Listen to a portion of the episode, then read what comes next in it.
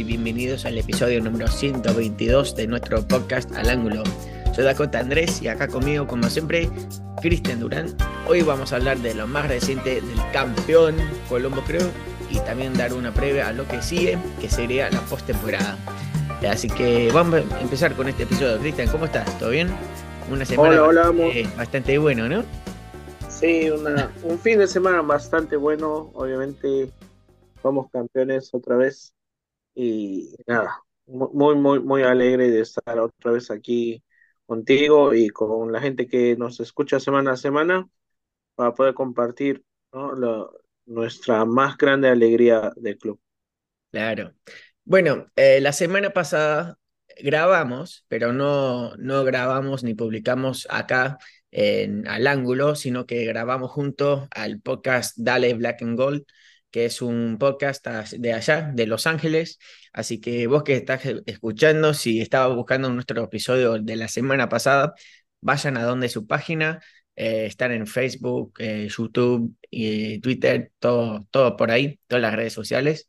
Y bueno, un saludo para ellos porque la verdad es que tuvimos una buena charla, pudimos dar una buena previa a la final que se jugó este fin de semana pasado. Así que si quieres echar eh, una vista a ese episodio, está por todos lados ahí en su página, dale Black and Gold. Em, y bueno, em, fue un fin de semana buenísimo para nosotros. Em, no vamos a hablar de, lo que pasó antes, o sea, no, no podemos hablar bien del partido que se jugó contra Cincinnati, que jugamos de visita, obviamente ganamos, ganamos la conferencia y fuimos a la final contra Los Ángeles. Pero este final fue increíble. A vos te pregunto, antes del partido, ¿cómo te sentías toda la semana pasada? Ah, bueno, estaba muy nervioso, obviamente no, no podía dormir bien, no podía concentrar mucho por, porque estaba pensando mucho en el juego. Igual fue la semana anterior a esa porque estaba pensando mucho en el juego de Cincinnati. Sí. Sí, muchas emociones porque, bueno, ganamos contra nuestra rival de visita. Fue un partido que ganamos de, de suerte nomás, ahí a lo último. Después, eh, bueno, como todos ya saben, lo que pasó con Ticketmaster, que muchos tuvieron eh, mala experiencia ahí, intentando de comprar las entradas para la final. Y bueno, después se, se arregló el tema y fue como que una semana de altos y bajos ahí, como una montaña rusa, eh, porque estamos tan emocionados después del partido, después lo de Ticketmaster bajó la emoción y todos estamos ahí como puteando ahí. Después, o sea, después de eso pudimos sí enfocarnos en el partido, emocionarnos de nuevo, porque podemos haber asistido.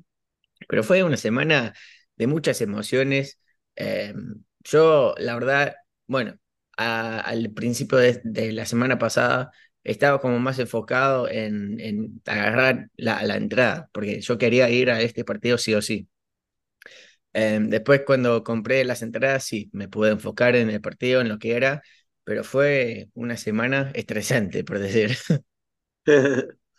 Sí, fueron prácticamente unos dos o tres días perdidos, realmente, por el drama de, los, de las entradas. Ah, felizmente todo se arregló y igual tuvimos suerte de poder agarrar nuestras entraditas, porque hubo mucha gente que lamentablemente se quedó sin las. Claro, sí, es algo que el club va a tener que ver para que no pase eso de, nuevo, porque la verdad es que fue una falta de respeto a los abonados, porque somos todos la gente que sí apoya al, al Columbus 100%, estamos en todos los partidos, así que yo digo que tenemos que tener prioridad antes de las compañías que no, no les importa un bledo el partido. Si ganamos y perdemos, eh, van a seguir con su vida. Pero nosotros, o sea, somos los apasionados. Si perdemos, estamos mal. Si ganamos, estamos de fiesta por, no sé, meses, años. Em, sí, exacto. O sea, nosotros somos los que queremos realmente ir al juego. Para ellos es un dinerito nomás. Claro. Así que bueno, hay que devolver el fútbol al pueblo. Eh, bueno, vamos a empezar hablando de este partido, la final de la temporada 2023 de la MLS. Columbus creo contra Los Ángeles FC. Eh, fue un partido muy bueno de los dos lados. Fue un partido peleado. Eh, yo vi bien a Columbus en el primer tiempo. Creo que dominamos casi todo el primer tiempo. Después fue más parejo el segundo tiempo. Pero el equipo que puso para arrancar en este partido, Patrick Schulte, como siempre en el arco. Después eh, Steven Moreira, Rudy Camacho, Malte Amusen en la defensa. a Morris, Nagby y Farsi como los eh, mediocampistas. Y después en el ataque, Rossi, Matán y Cucho Hernández como delantero titular. Em, vimos eh, eh, cinco cambios, todos los cambios posibles. Eh, el primer cambio que hizo fue en el minuto 83. Salieron Cheboa y Nagby y entraron Cheverko y Sawatsky. Después, dos minutos después, salieron Cucho y Mo Farsi y entraron Julian Gressel y Cristian Ramírez. Después, a lo último, último, último, salió Diego Rossi en el tiempo agregado y entró nuestro favorito Kevin Molino. El, crack. el partido terminó 2 a 1, como todo el mundo ya sabe. El primer gol fue de penal de Cucho Hernández al minuto 33. Segundo gol del partido, Chao Boa al minuto 37. Un gran asistencia de Malte Amusen, fue el pase perfecto. Yo me quedé asombrado con ese pase porque fue, eh, espectacular. Después, eh, un gol para Los Ángeles FC, eh, Denis Buanga, el francés, el gabonés, al minuto 74. Así que así terminó 2 a 1. Columbus triunfó y pudimos ganar el tercero campeonato. La tercera estrella está arriba de nuestro escudo y queda bárbara. Maravilloso. Eh, ¿cómo, ¿Cómo te pareció este once inicial, el principio de, de este partido?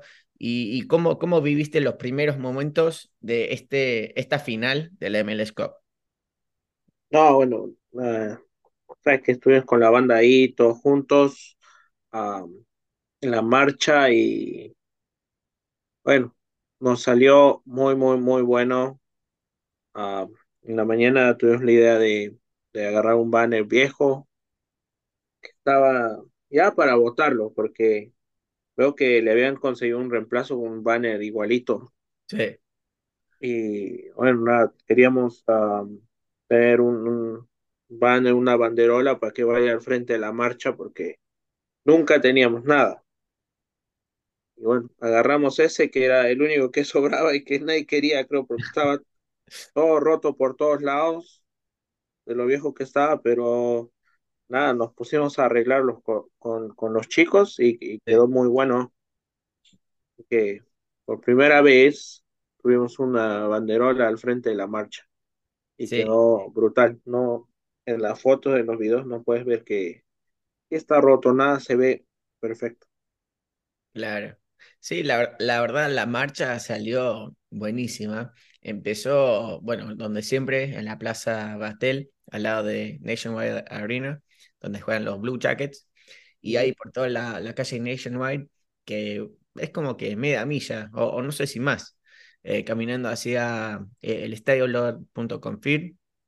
Y no, fue increíble. Yo llegué un, poquito tarde porque me, me, costó estacionar, pero después cuando me uní ahí al, al grupo fue increíble porque fue una marcha muy grande, todos estábamos emocionados ahí tocando los tambores, cantando los cánticos, todo eso. Y bueno, cuando llegaron los jugadores fue espectacular, porque todo el mundo estaba ahí emocionado, listo para animarlos y fue un momento inolvidable. Sí, incluso, bueno, a mí me tocó ir temprano adentro al estadio antes de que lleguen los jugadores, pero desde adentro también se había mucha mucha energía y por las pantallas pudimos ver cuando llegó el equipo también y de adentro hicimos bulla, ah, cantamos y todo eso, o sea, el ambiente se vivió tanto fuera como dentro del estadio cuando llegaban los jugadores. Mucha gente, mucha gente llegó temprano. Eso, eso me gustó y, bueno, ah, a comenzar el partido, obviamente todo ya estaba lleno. Sí, no, eso, eso me, me llamó la atención, porque todo este año hicimos lo mismo de recibir al equipo eh, y poca gente. Eh, yo sé que es un, eh, una cosa nueva este año, recibir al equipo saliendo del colectivo, pero la verdad es que estuvimos ahí todos los partidos y bueno, para este partido que obviamente fue el partido más emocionante, que fue la final, verlo lleno de gente me emocioné porque fue lo, lo, esperado todo, todo el año. Todo el año queríamos ver algo así gigante, dándole el apoyo, el amor, el, el aliento al equipo que amamos y por fin se cumplió como se debe.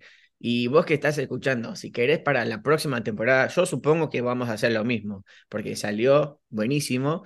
Entonces ahí en el West Lobby, que es el, lado oeste del estadio, vamos a estar ahí afuera esperando a los jugadores y cuando salen del colectivo empezamos a cantar como locos porque le da la energía, la fuerza para empezar bien el partido. Y bueno, les gusta, o sea, les gusta esa emoción, salir, o sea, sentir el apoyo, el, aliento del público, es algo emocionante. Así que estate atento porque seguro que el año que viene vamos a estar en lo mismo.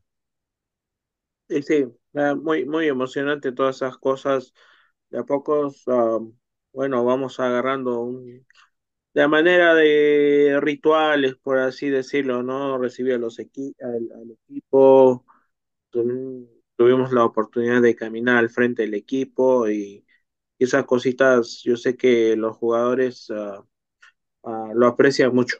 Sí. Eh, sobre todo, de repente a los jugadores latinos les gusta mucho la, la idea y que estemos ahí presentes apoyándole de alguna manera.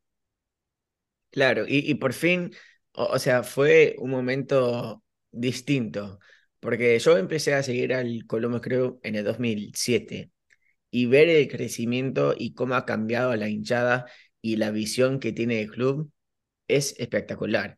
Ahora yo puedo decir que Columbus es un equipo grande, es un club grande. Eh, no, no, se, no se ve todo el tiempo porque no es un, un equipo flashero que siempre sale en las noticias comprando los jugadores conocidos por todo el mundo. Columbus nunca va a comprar un Messi, nunca va a comprar un Griezmann, nunca va a comprar un Luis Suárez, pero siempre va a tener buenos jugadores y la hinchada siempre va a estar ahí presente. Y bueno, ver todo lo que pasó esta semana, este fin de semana y, todos los días después de la final, Columbus está agarrando amor a este equipo como nunca y va a seguir creciendo porque ya para el año que viene, 2024, ya no hay abonos, no se puede comprar más. Tenés que estar en la lista de espera para el año 2025 y eso ni siquiera te asegura que vas a tener abono porque eh, está la lista de espera. Entonces, e, es impresionante cómo ha crecido este club en tan poco tiempo y va a seguir creciendo. Sí, lo que más me gusta, y lo, lo, he estado pensando todos estos días, ¿te acuerdas que había un logo del equipo que decía The Hardest Working Team of America? Ajá.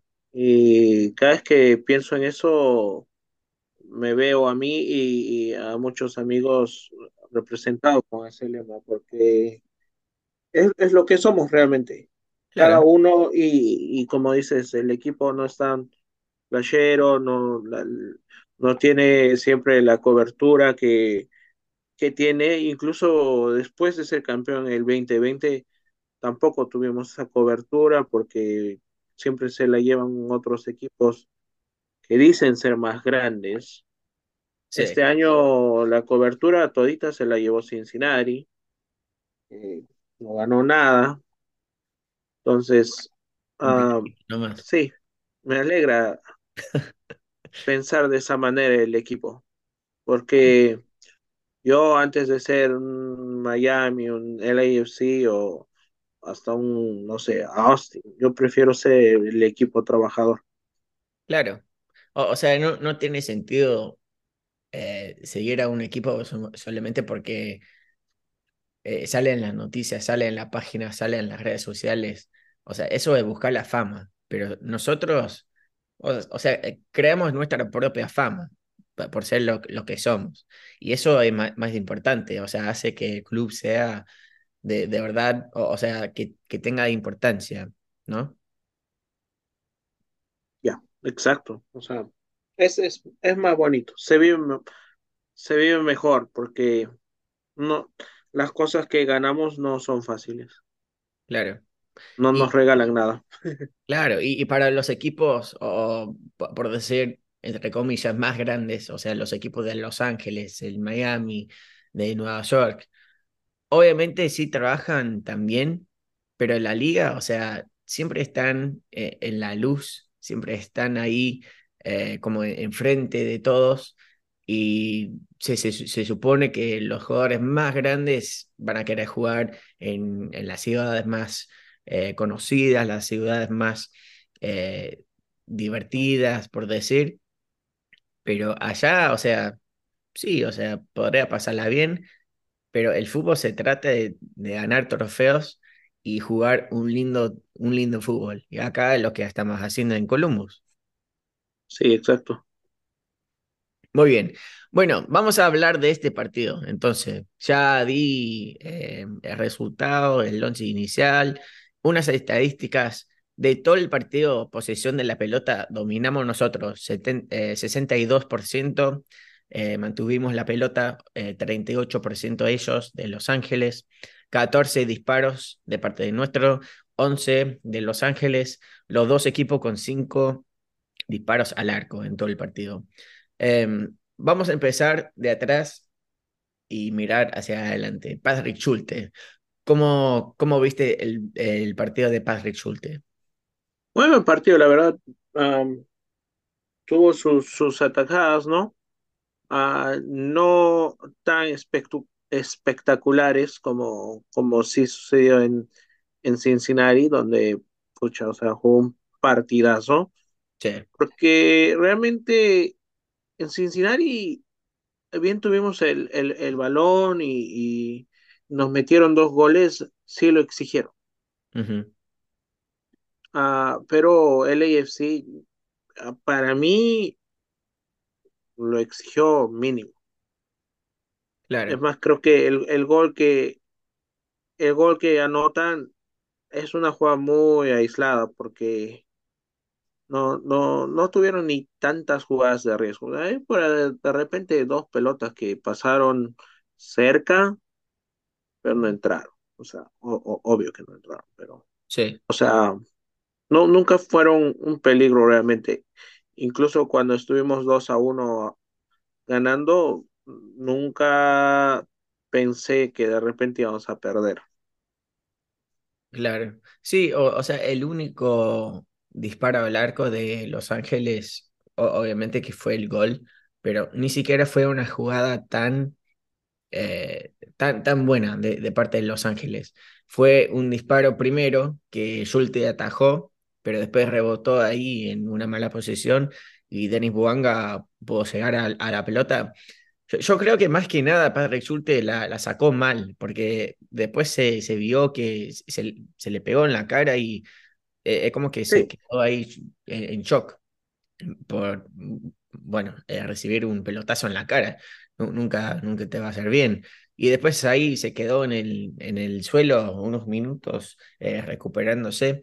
Pero aparte de eso, un disparo, no sé, un peluche de Carlos Vela que le llegó justo a, las manos de Patrick Schulte.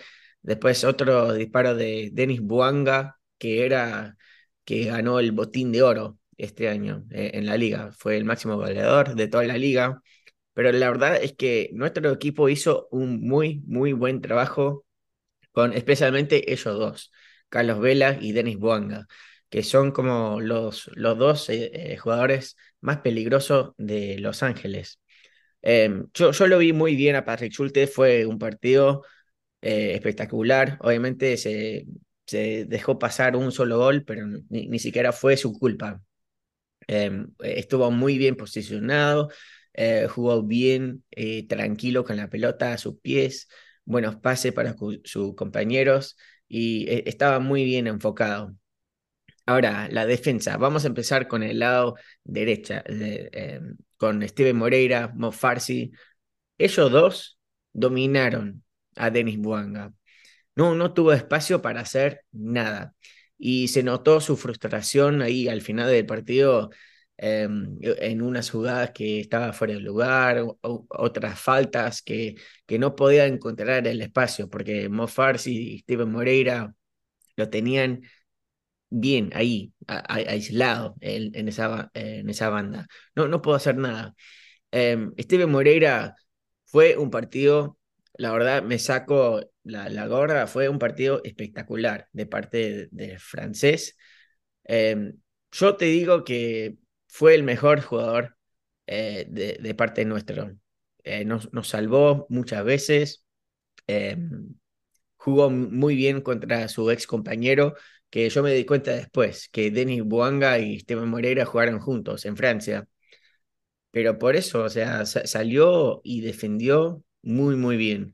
¿Vos cómo viste ese lado con, con Farsi y con Moreira? No, este, Moreira jugó muy, muy bien. Creo que no solo en el lado defensivo, pero también en el ataque. O sea, se atrevió a, a subir, a, a, a, atacar al otro equipo, ¿no? Y es que también pasando esto, Rudy Camacho nos da la garantía de que Moreira pueda salir y también la rapidez de, de Farsi. Porque cuando Moreira ataca, bueno, alguien tiene que también quedarse, ¿no? Y Sí. ese el indicado es Farsi que si bien también ayuda con el ataque, pero baja y, y corre muy rápido y, y logra cubrir la situación rápidamente. Claro. Sí, y yo me di cuenta que Denis Buanga lo, lo mandaron para el otro lado, porque no pudo hacer nada por, por esa banda con Farsi y con Moreira. Así que lo mandaron en un momento, me di cuenta que cambió de lado y lo mandaron para el lado de J-Boy y Amundsen. Tampoco hizo, hizo nada allá. Em, el partido de Rudy Camacho, me encanta cómo juega eh, este Rudy.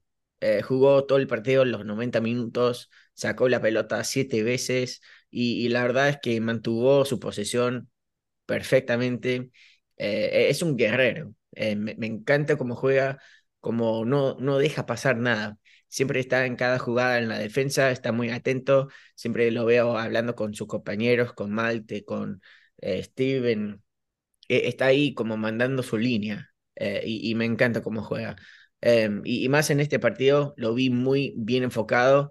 em, ganó unas pelotas eh, de, del aire, sacando de tiro de esquina. Y, la verdad es que jugó muy bien, no, dejó pasar nada.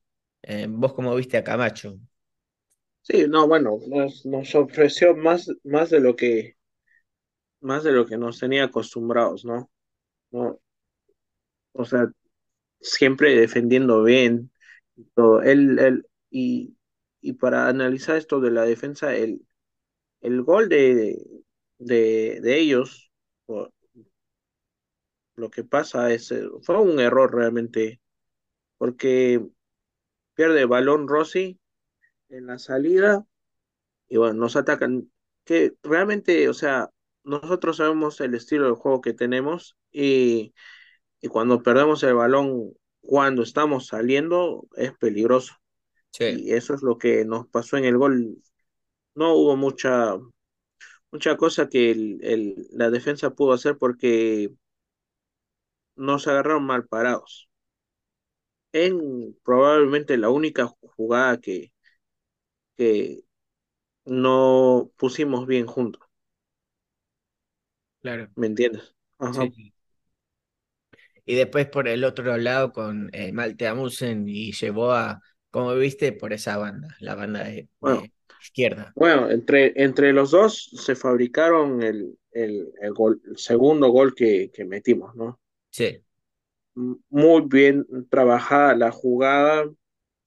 Ah, el Colombo se metió 11 pases seguidos. O sea, ya esa jugada de por sí era un baile que le estábamos haciendo al, al ALFC, claro, porque en realidad casi todo el partido tuvimos la, el balón. Como dijiste, fue la estadística de, de posesión del balón 62 a 38. Eso quiere decir que, que tuvieron mucho el balón y la- el, el balón rotaba de un lado a otro y creo que una jugada muy, muy bien preparada, practicada en la, en la semana. Estoy seguro que esa jugada la hicieron como 70 veces, porque al minuto, entre el minuto 3 y el 5 hicieron la misma jugada, pero esta vez el pase era de Camacho. Sí, sí, sí. Mira, es gracioso porque yo vi la repetición del partido como tres veces, Pocas veces. Una en inglés, una en español y una así, no, no recuerdo. Pero el, el, el hecho es que era la primera vez que estaba viendo la repetición y yo pensé que había presionado algún botón en el control porque vi la jugada del gol así igualita. Sí, y, me, y todavía me enojé porque dije, ah, qué estúpido, lo, lo, lo pasé todo el partido. Pero seguí viendo y no era porque decía minuto 3. sí, Ahí me di cuenta que esa jugada ya la habíamos hecho antes, o sea, ya se había practicado porque jalaban el balón para, un, para, para el lado derecho y descargaban entre las líneas por el lado izquierdo. sí. Entonces, eh, obvio, obvio que se trabajó esa jugada. Y por ahí en el Twitter vi que también en otros partidos habían visto que, que habían, que habían anotado de Claro, esa manera o que habían hecho la misma jugada, creo, contra Minnesota, ah, incluso contra Cincinnati. Así que eh, es una jugada que, que la han estado practicando mucho, obviamente. claro, sí. Te, te iba a mencionar lo mismo, de que vi el video de un pase de Malte Amusen que fue igualito, igual. eh, contra Cincinnati y llevó a, en, en esa jugada contra Cincinnati no pudo llegar a, a la pelota porque, o sea, Malte Amusen lo, lo pasó con más fuerza que, que necesitaba, entonces llevó, no, no pudo llegar a donde tenía que llegar em, y, y la jugada no, no terminó siendo gol, pero esta vez fue la misma jugada, como dijiste, o sea, fue una jugada que se vio muchas veces, pero salió perfecto. Y e- el pase fue increíble de Amundsen encontrar el espacio perfecto para Yeboah, pero la definición de Yeboah también fue increíble. Lo, lo pegó con la parte de afuera del botín. Y así entró suavecito y su celebración, o sea, ahí en la lluvia, bajo, bajo todo el agua ahí, fue espectacular. Después salieron fotos de, que estaba ahí celebrando con todo el equipo, todo, todo el equipo fue a celebrar con Cheboa y, la verdad que fue el gol de su vida. Eh, me, me- acuerdo que habíamos dicho que no, no hace goles lindos, que siempre está ahí, no sé, tímido, que, que no quiere disparar, que vimos un solo, un solo highlight de, de su carrera antes, que, que fue el gol espectacular ahí, qué sé yo. Y acá metió un, un par de goles este año, pero este gol fue un gol de mucho mérito, porque fue el gol que nos ganó la Copa. Así que es, ese gol va a quedar en la historia de Colombo Cruz para siempre. Y, y yo creo que para Yeboah fue un, un muy lindo momento participar en una jugada tan importante, eh, po- porque la verdad es que cuando llegó a Columbus, llegó eh, con, con Cale Porter y le pedía otra cosa a Cale Porter. Después con Nancy tuvo que cambiar su estilo, tuvo que cambiar de posición. Eh, juega en la defensa ahora. Con, Porter estaba jugando en el ataque como, como un volante, pero al cambiar su, su eh, si- sistema como jugador, cambió su, su juego completamente. Así que mucho, mucho mérito para Yeboah por su gran trabajo este año, porque tuvo que hacer un montón de, trabajo para cambiar su posición, para asegurar su, su puesto ahí en el equipo, y la verdad es que salió todo perfecto en este partido. Sí, es que si al final nos ponemos a analizar, su juego cambió mucho con, con la llegada de, de, de Profe Nancy, ah, igual con Matán, que hace un año él dice que estaba incluso deprimido porque Sí, porque lo habíamos prestado a un equipo de su país de vuelta, porque acá no encontraba los minutos, nosotros no lo veíamos jugar nada bien. Um, Farsi venía de Crudos, que tuvo un, un, momento en que jugaba todos los partidos y de ahí empezó a jugar un poco mal. Lo mismo pasó con, con. Uh -huh. Al principio del año no, no jugó bien, no, no participaba del juego. A mediados del año participaba, pero no, no, no lo hacía bien. Y al final del año termina explotando su juego, igual que, igual que todos realmente. Sí. Lo, los que ya nos tenían acostumbrados a jugar bien, como Nagby Morris, que siempre hacían el trabajo duro y siempre estaban con la posesión del balón rotando, metiendo goles y todo eso. Mira, al final del año nos, no voy a decir que nos sorprendió porque ya nos tenían acostumbrados a eso, pero potenciaron el nivel de juego de todos los jugadores a partir de más o menos el juego con América. Claro. Y el único partido que yo recuerdo, bueno, los dos únicos partidos que yo recuerdo malos del equipo, desde ese partido del América hasta hoy, hasta la final, fue eh, uno el partido de Orlando uh -huh. y otro el partido de Houston. Y son los, creo que los dos únicos partidos que jugamos. El, el de Orlando lo terminamos jugando mal desde los cambios que pasaron en el minuto 70, si no me equivoco. Sí.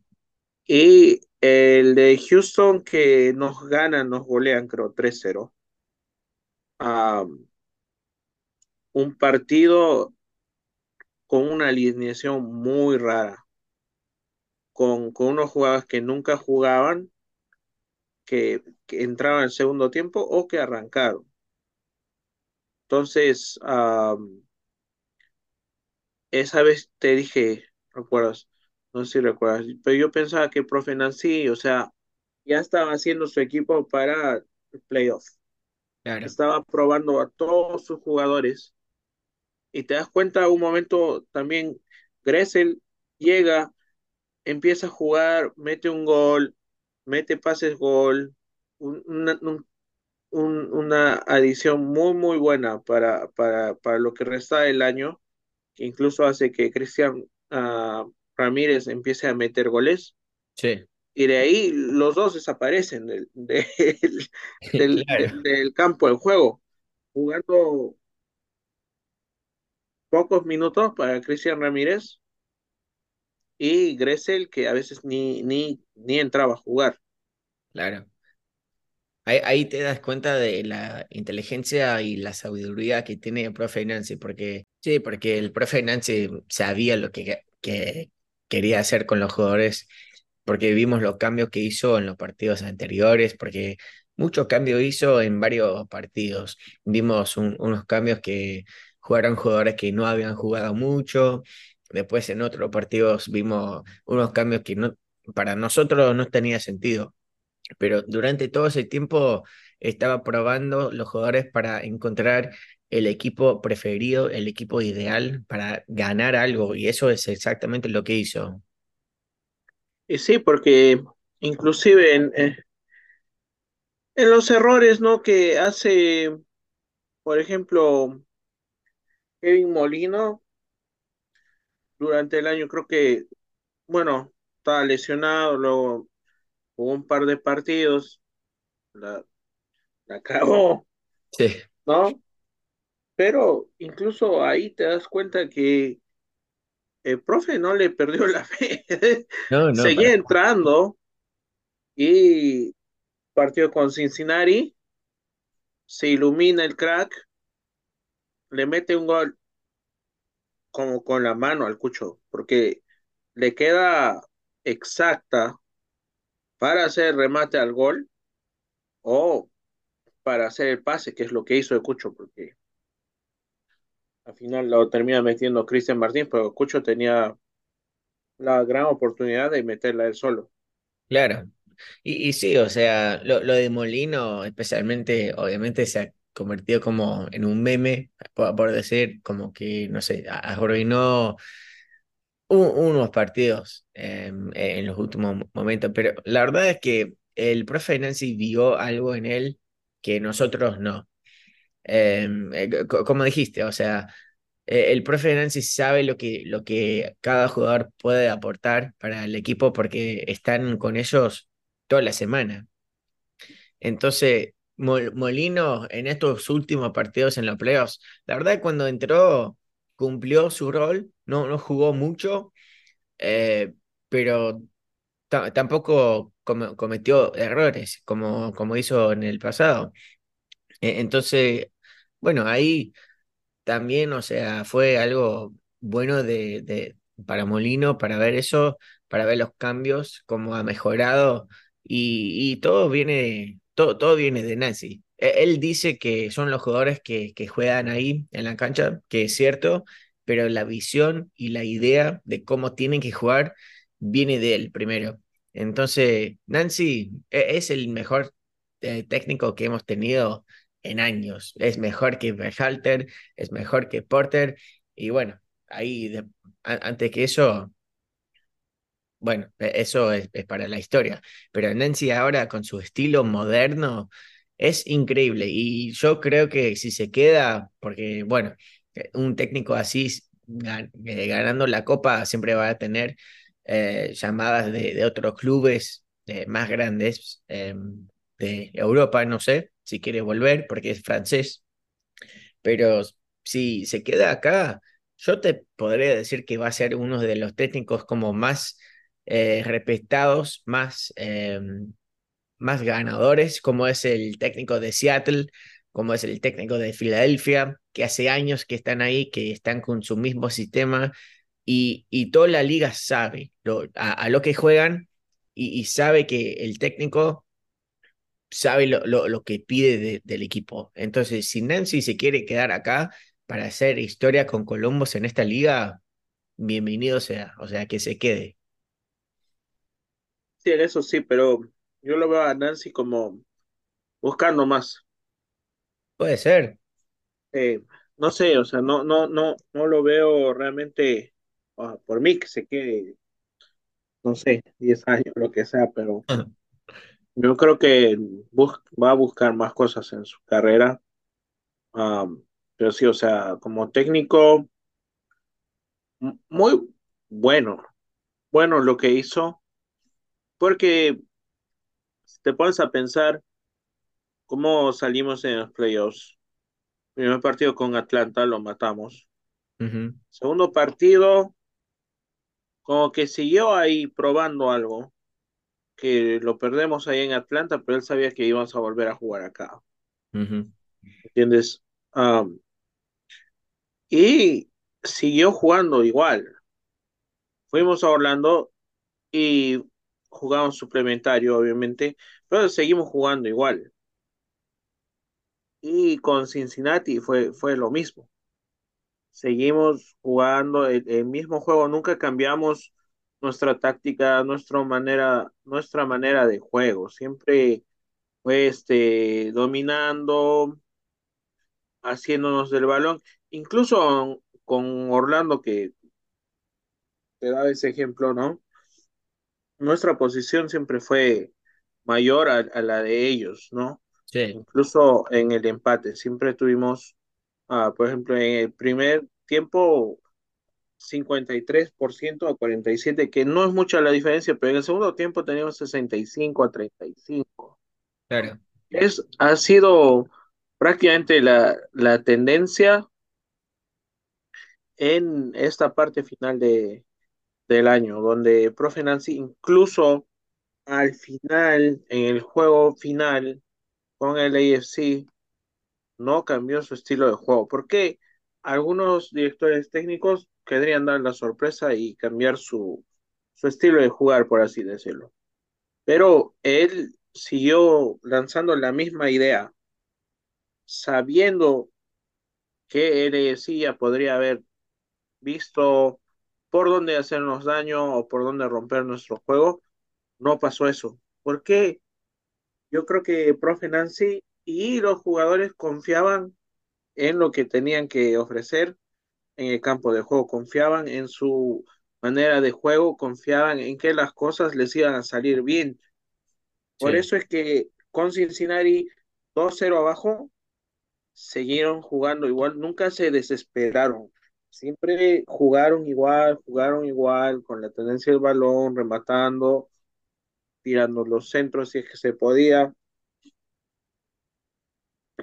No se desesperaron. claro, Incluso cuando Cincinnati un poco trata de cambiar su, su estilo de juego, porque a un momento están 2-0 y, y, y en otro ya no tenían piernas y lo que, único que querían era contraatacar y defenderse. ah, Columbus siguió jugando igual, igual, igual, igual, y, y cometió menos errores que antes en la defensa también. sí. Sí, y bueno, mirando el medio campo de este partido, em, dos jugadores muy importantes, Aiden Morris con Darlington Nagby. Em, yo en, en Morris le tengo tanta fe en su manera de jugar, ha aprendido tanto de Nagby, de sus compañeros. Em, no, no sé qué le pide Nancy, pero Aiden Morris no es el mismo jugador que jugó y ganó la Copa en el 2020 que es ahora es mucho más maduro, eh, comete menos errores y, es uno de los jugadores más importantes que tenemos. Eh, y, y está para jugar en Europa algún día. Le falta todavía, pero eh, está para jugar algún día. ¿Cómo viste el medio campo? Porque te digo que Morris y Nagby en este partido dominaron el medio campo. Eh, Morris en este partido 94 toques eh, a, a la pelota, Nagby 64. Eh, Nagby solamente eh, se equivocó en dos pases y Morris ahí con, eh, bueno, un, un poco más, 12, pero tuvo mucho más toques que Nagby en este partido, pero fue, fue una pelea ahí en el mediocampo con, eh, con Sánchez de Los Ángeles, de Acos- con, Acosta también y también cuando tuvieron que pelear eh, en el ataque, cuando subieron con Chiellini, con Murillo. Pero fue, fue un muy buen partido de los dos, de Morris y Navi. ¿Cómo viste la, la dupla que tenemos ahí en el medio campo? No, como lo dices tú, o sea, buenísimos los dos. El, yo creo el, el maestro y el aprendiz am, en dos diferentes facetas, pero en la, en la misma, compartiendo el mismo espacio Sí, en el, en el campo de juego. Realmente, um, Nagby, como siempre, y más, mucho más maduro, mu- mucho más sabio a- al momento de, de tocar el balón, pasarlo, mantenerlo. Es una locura cuando ves que es tan difícil quitarle el balón a Nagby. e- es casi imposible. La, mm, ¿cómo se dice? El, los pases acertados que tiene él son entre 90 y 100%, o sea, casi nunca comete un error pasando el balón. Claro, Lo que es claro decir, a él asegura sus pases, son, son pases que él, él no pasa el balón así nomás, o sea, él tiene que estar seguro que va a llegar al destinatario, siempre pasa entonces con eso, eso le intención. ayuda mucho, no A- pasa el balón a la segura. Eso, eso lo ayuda mucho.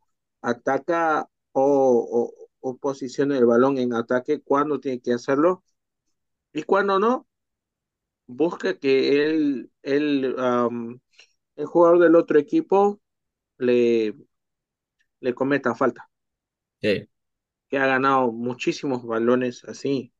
O sea, man, y ya entre, entre noticias, ya le renovamos el contrato también a él, así que se lo tiene muy merecido Y bueno, por otro lado, Aaron Morris, como dices tú, más maduro. Antes podía correr, correr, correr, como porque tenía el físico, porque tiene el físico. sí, todavía tiene. todavía, todavía es muy, muy joven, como dice, 22 años, pero ahora, ahora corre con, con propósito, Claro, ¿me entiendes? Y esas son cosas que le he aprendido mucho a Nagbe. A veces tiene partidos un poquito más bajos, por ejemplo, con Cincinnati no le vi muy buen partido, pero con el AFC fue un, un lujo. sí. Sí, lo, lo, lo de este equipo es que en este partido dejaron corazón y alma. To- todos los jugadores que debutaron en este partido, que salieron titular, yo no me puedo quejar de nada, porque todos jugaron muy bien, todos jugaron con esfuerzo, con corazón, eh, y, y la verdad es que todos salieron queriendo ganar el título, y es lo que hicieron. Ahora, mirando el ataque, eh, mirando a Diego Rossi contra su ex eh, equipo, LFC, porque allá jugó varios años y fue un jugador muy importante, eh, un partido muy especial para él como jugador. Después eh, Alex Matán, que jugó un buen partido también, y Cucho Hernández, que obviamente con su gol de penal nos ayudó a ganar este partido.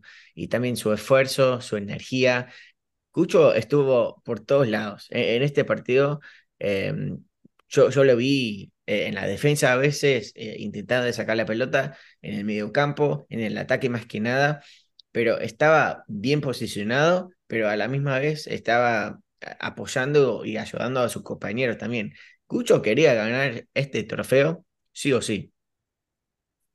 Exacto, no, eh, Cucho jugó un partido muy bueno, ah, me parece un poco confiado el resultado. Creo que, o sea, no estoy 100% seguro si lo escuché que, que dijo esto el profe Nancy, pero el hecho es que este partido ellos iban a salir concentrados a hacer lo suyo, pero también a divertirse, porque Sí, ya, ya lo habían hecho todo, o sea, le pintaste la cara a Cincinnati en su cancha. de payaso. Para mí, ese fue el gran triunfo. Ya este partido, no, no, no estoy menospreciando el partido del campeonato, obviamente es súper importante, pero para mí ya, ya lo habían dado todo. O sea, este partido tenían que hacer lo suyo, concentrarse y mantener el resultado, porque las cosas se iban a dar. Sí. Em, y al Diego, yo lo vi mejor en este partido que los últimos partidos que, hemos visto. Incluso em, dos disparos em, que, que estuvo bastante cerca, eh, estuviste- eh, estuvieron bastante cerca. Lo, lo vi mejorar en los pocos partidos que ha jugado. Obviamente entró como al medio de la temporada, no pudo jugar tantos minutos como, como todos los demás. Pero yo, yo lo veo algo en él que para el año que viene, con un postemporada, un, una pretemporada con todo el equipo, vamos a ver un Diego Rossi muy enfocado, muy enchufado y muy energético el año que viene y va a ser uno de los jugadores más importantes en, en, en este plantel. Pero en este partido especialmente, yo creo que jugó muy bien, participó bien. Eh, lo, lo mismo puedo decir eh, eh, hablando de Alex Matán. No, no tuvo ningún gol, ninguna asistencia, pero estuvo por todos lados, estuvo corriendo bien ahí, encontrando los espacios, muy buenos pases, buenos disparos también. Así que en el ataque buenos todos. En, en, en general, buenos todos. O sea, como ya dije, todos los jugadores que jugaron en este partido jugaron para, salir campeón. O sea, jugaron con corazón y alma. Y eso es lo que eh, es algo que hemos pedido por mucho tiempo y se, se dio. Este año fue espectacular. Y, sí, y vol- volviendo un poquito a lo, a lo de Diego Rossi, le sacaron como tres balones. Sí, Y si le llegaba el pase, lo hacía meter, estoy seguro, es segurísimo. Una, obvio, Chiellini que se, que se atraviesa entre dos defensores, quitaron más o menos el balón, un centro que le iba a llegar a Diego ahí frente al arco, La otra es, creo, un defensa colombiano del LFC, creo que fue Mosquera. Creo que fue el mismo que metió la mano al penal. Que la cabecea, pero así la rosa, y, y Diego ya estaba bajo el arco esperando nomás que le llegue la pelota. Sí. Y una tercera que también le, le, le obstruyeron el, el, el, pase porque él ya estaba para meterlo. Tiene buen posicionamiento, yo creo que es um, el, el, el número de su camiseta no refleja lo que realmente es, porque él tranquilamente podría llevar un 9 o sí. un 11, uh, pero lleva la 10 porque, bueno, uh, se vio que la camiseta estaba disponible y, y bueno, eso se, se, se acercaba más o menos de repente al, a la posición donde juega y, y todo eso, ¿no? Um, sé que mucha gente lo resiste. Eh, bueno, gente como nosotros, digamos, que, que entendemos del fútbol, que entendemos uh, cuál es la diferencia que tiene el juego con, con Lucas. Sí, mucha diferencia. Entonces, nosotros nunca vamos a comparar una naranja con una manzana, porque no es lo mismo. Claro. ¿Me entiendes? Pero gente que no sabe mucho o que sigue, nomás ha seguido este equipo, no ve mucho fútbol más que, que, el de Colombia, ni siquiera de la liga. ¿Me entiendes? Ven a Diego como un reemplazo de Rossi, no solo por la camiseta, sino porque llegó exactamente después de que Lucas se fue. Claro. Y en su cabeza no, no, no entra la idea de que son diferentes jugadores y para ellos Diego es el reemplazo de Lucas. Sí. Y que no es así. Por eso mucha gente no es que no lo quiera, pero lo resiste mucho, porque dicen, ah, que, pero que no juega como Lucas. Obviamente no juega como Lucas, porque son diferentes jugadores, tienen diferentes estilos de juego. Sí. sí, con Lucas era un enganche clásico, eh, que jugaba en una posición donde tenía que dominar todo el mediocampo, todo el ataque y buscar todos los pases y todos los eh, espacios abiertos para los demás. Ahora, con Rossi, eh, da más libertad a Cucho, a Matán y a, a mismo Rossi para buscar el, el, espacio ellos mismos. Entonces es como que no necesitamos al maestro, que bueno, yo, yo no estoy diciendo que no necesitábamos a Lucas en su tiempo, porque con él tenemos otro equipo, otro sistema y bueno, fue uno de mis favoritos jugadores.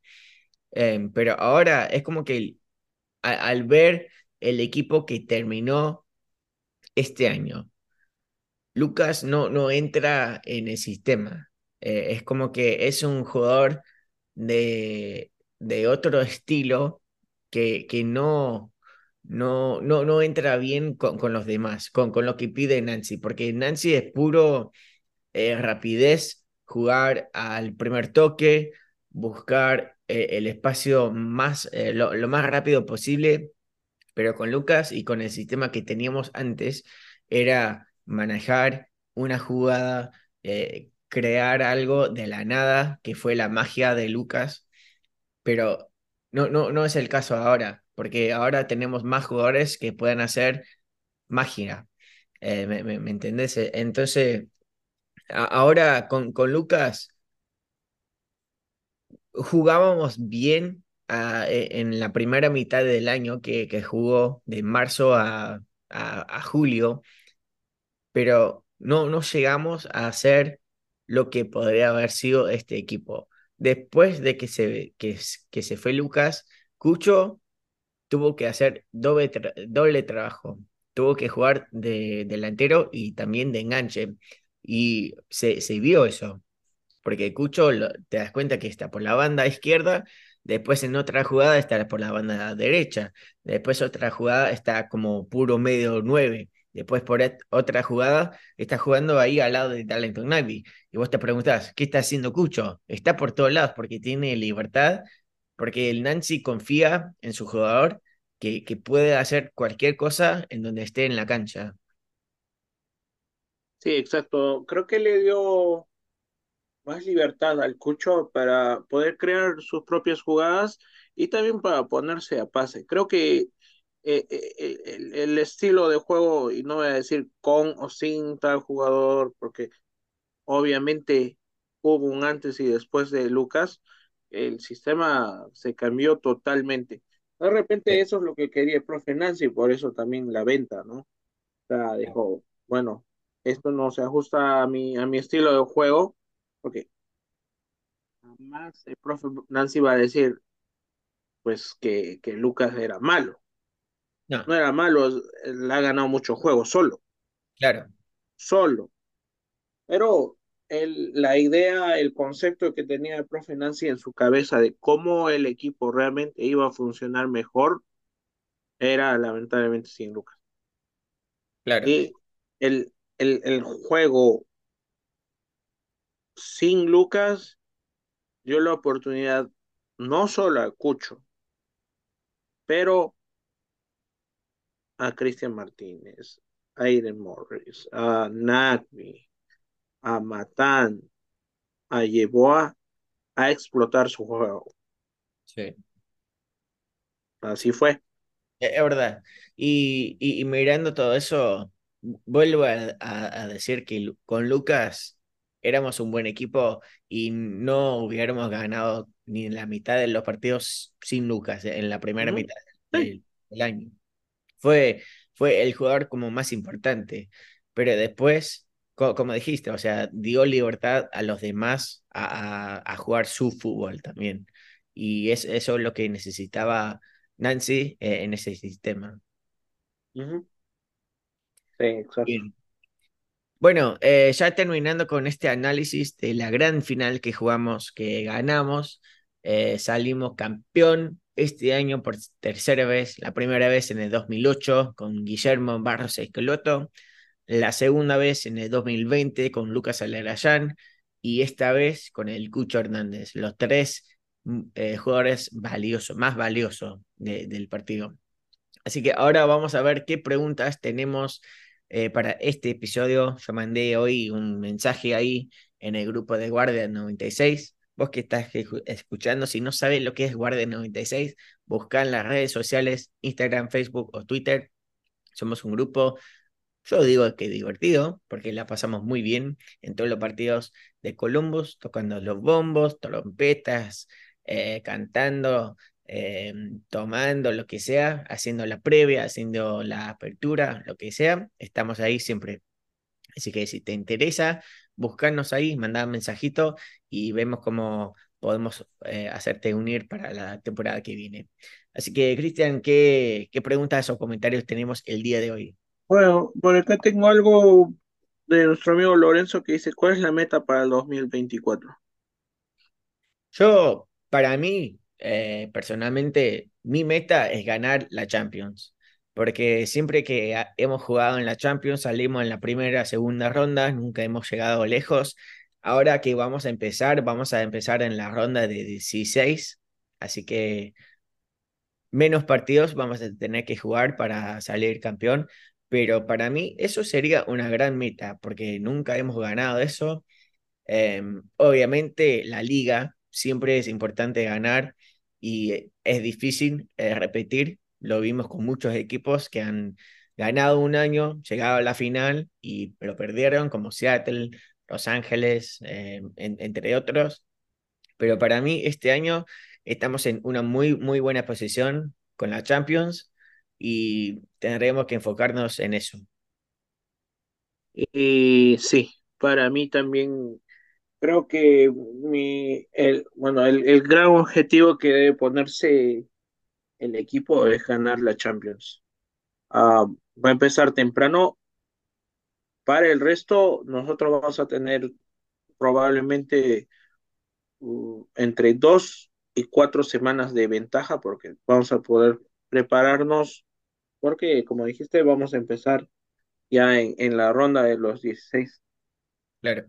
Así que eso nos va a ayudar a, a prepararnos mejor, a, a descansar, porque somos el último equipo que realmente ha, ha dejado de, de jugar ¿no? Porque de repente para otros equipos, digamos, como, como Orlando, tiene casi un mes, un mes más de descanso.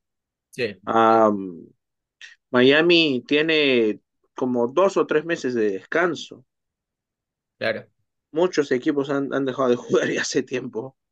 Entonces, eso de alguna manera lo, lo favorece a ellos, pero tienen el, el reinicio más temprano para ellos también. sí, Así que una, es una y otra, ¿no? Entonces, pero yo creo que el final, si no me acuerdo, si no, si no estoy equivocado, es para el 2 de julio, la sí, final de la Champions. Entonces, con eso te das cuenta que los partidos van a estar programados muy, muy seguido. claro, Entonces, yo creo que si agarramos este momento de que venimos de campeones, que vamos a empezar un poquito más tarde el, el campeonato y, y todo eso, o sea, le veo muy buenas chances de, de poder este, llegar a una, a una buena instancia, ¿no? sí, Ah, y quién sabe, campeonar el, el AFC el, el, este año participó como campeón de la MLS y llegó a las final. sí. Y no se le hizo tan, tan complicado, me parece. Así que de repente no debería ser tan complicado para nosotros también llegar a instancias finales. Sí, podremos ganar. Eh, si, el equipo está enfocado bien y si eso es una meta que tiene Nancy, va a preparar el equipo bien para poder competir y ganarlo. Sí, porque al final te das cuenta cuántos equipos entran a los playoffs para el siguiente año. Ah, o sea, si juegas bien de la mitad de año hasta el final, todavía entras a los playoffs y si llegas con un buen momento, pues puedes salir campeón. Esa es la facilidad que te da de repente el cómo está diseñado el torneo, claro, ¿no? Porque incluso eh, si entras último a los playoffs, pero entras a buen ritmo, pues puedes llevar todo. sí, Entonces, yo creo que la meta número uno debería ser la Champions. Ah, y bueno, va a haber mucho fútbol, mucho fútbol. Vamos a tener Champions, vamos a tener Campeones Cup otra vez con el ganador de, de la Liga MX. sí, Ah, vamos a tener el Leagues Cup otra vez con, con los equipos de la Liga Mexicana y el ah, y la. Champions y la Liga MLS. O sea, va a ser un, va a haber un montón de fútbol el próximo año. Sí, eso es lo bueno. Entonces vamos a ver mucha rotación, muchos jugadores van a tener más minutos porque obviamente no todos pueden jugar todos los, todos los minutos. Y sí. Ah, bueno, tengo otra pregunta de nuestro amigo Da- David.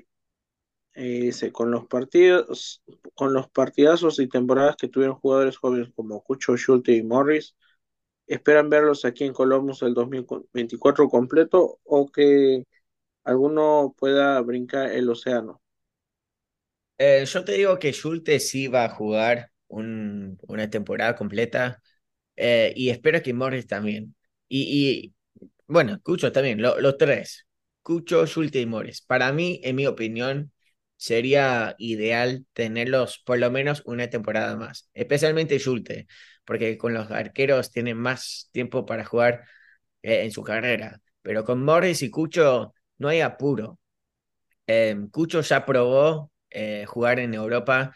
No, no es decir que le salió mal, pero no le salió muy bien como para seguir allá, obviamente, porque volvió al continente de América y está acá con nosotros. Pero la MLS está creciendo demasiado rápido y ahora estamos llegando a un momento que eh, en un momento u otro va a explotar, especialmente con el Mundial acá en el 2026 va a seguir creciendo, más jugadores van a querer estar eh, viniendo acá y vamos a ver más movimiento. Y ellos, ya que están acá, están en el me- mejor momento. Cucho también, si quiere participar bien en la Copa América, en el Mundial, con Colombia, acá tiene todos los minutos asegurados. En Europa no. Depende del, del equipo. Lo mismo con Morris, si quiere pelear un, un puesto con la selección de Estados Unidos, acá es titular, es un crack acá.